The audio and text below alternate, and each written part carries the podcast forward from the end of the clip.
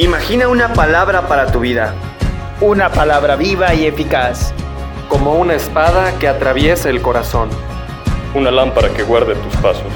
Como una luz en tu camino. Una palabra que viene a darte vida. Y vida en abundancia. Esto es... Dame una palabra.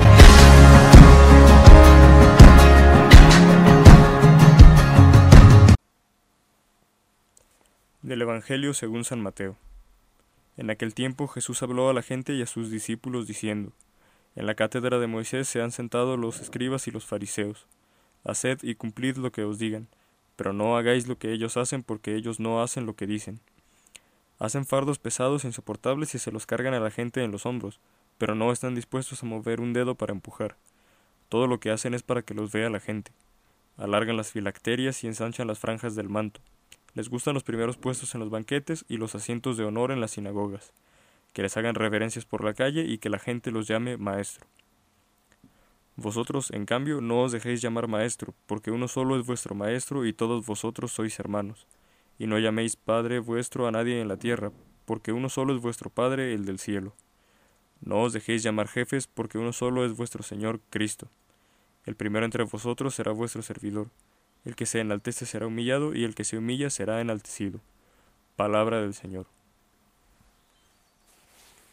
Hola, soy el seminarista Cristian, y hoy me gustaría que reflexionemos lo siguiente acerca del Evangelio. Este pasaje nos presenta a Jesús hablando acerca de los fariseos y de los escribas, dos grupos judíos religiosos muy importantes o digamos muy interesantes porque conflictúan bastante con Jesús debido a las actitudes y a las acciones que ellos suelen tomar constantemente tienen este problema con él y de hecho son ellos quienes intervendrán de una o de otra manera para que Jesús sea crucificado. Por su forma de en que ellos tenían de vivir la fe, puede que hoy no necesariamente pertenezcamos a, alguno de estos grupos estrictamente, pero con nuestras acciones y con nuestros comportamientos podemos convertirnos en escribas y fariseos de nuestros días. Como un pequeño dato interesante, las filacterias se refieren a pequeños, pequeños estuches que utilizaban colgando de, de los bordes del manto, donde guardaban rollos que contenían la palabra del Señor. Entonces, al ellos guardar la palabra del Señor pero sin practicarla, también es un reclamo de parte de Jesús. Pero pasando al punto principal de este Evangelio, es un llamado de Jesús a no ser como los escribas y como los fariseos, a no tomar esas actitudes, una advertencia para evitar vivir de la apariencia y vivir de la doblez, sobre, sobre todo en nuestros tiempos en que está muy, muy devaluado el preocuparse por la vida interior, en donde buscamos siempre lo exterior, siempre lo que sea cómodo, lo que sea fácil y lo que se vea bien, y no tanto lo que sabemos que es el bien dentro de nosotros. ¿Y en qué nos podemos comportar como fariseos? Esa pregunta se responde de una manera muy sencilla. Los fariseos decían una cosa y hacían otra completamente diferente, siempre buscando que la gente los obedeciera.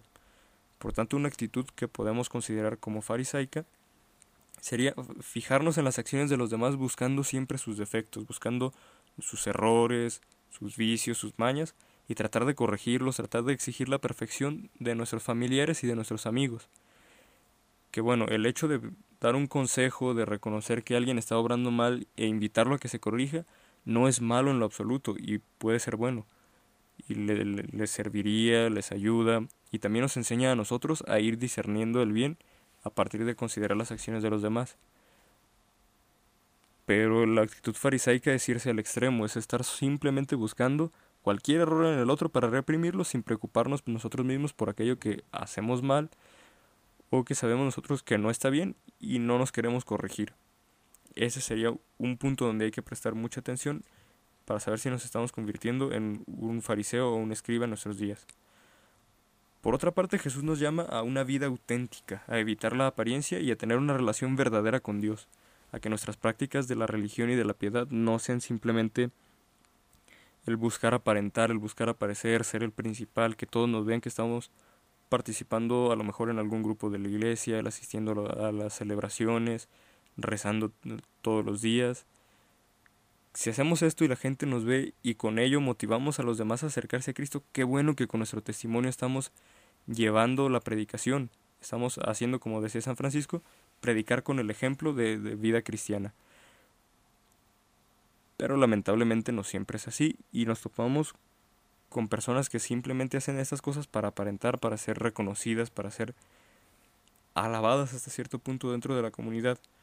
Y eso no es lo que quiere Jesús de nosotros. Él quiere una vida auténtica, una vida de oración, una vida de, de práctica de los sacramentos, de, de cercanía a Él, que nos lleve, sí, a realizar todas estas acciones y con nuestro testimonio marcar la vida de los demás, pero que no se quede allí, que de verdad trascienda a nuestro corazón y nos haga preguntarnos y ver todas nuestras actitudes y nos llame a un cambio profundo de vida.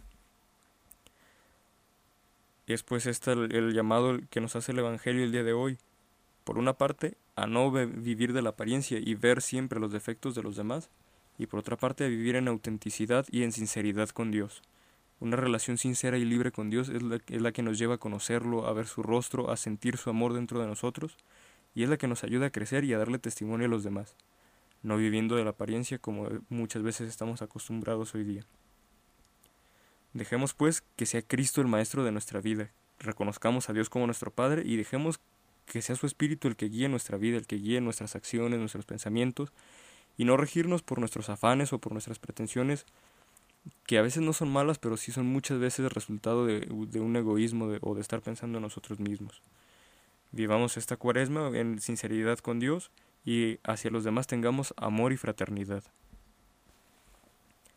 Me despido y deseo que Dios esté contigo. Si te ha gustado esta reflexión, por favor compártela con alguien que necesite una palabra. Gloria al Padre, al Hijo y al Espíritu Santo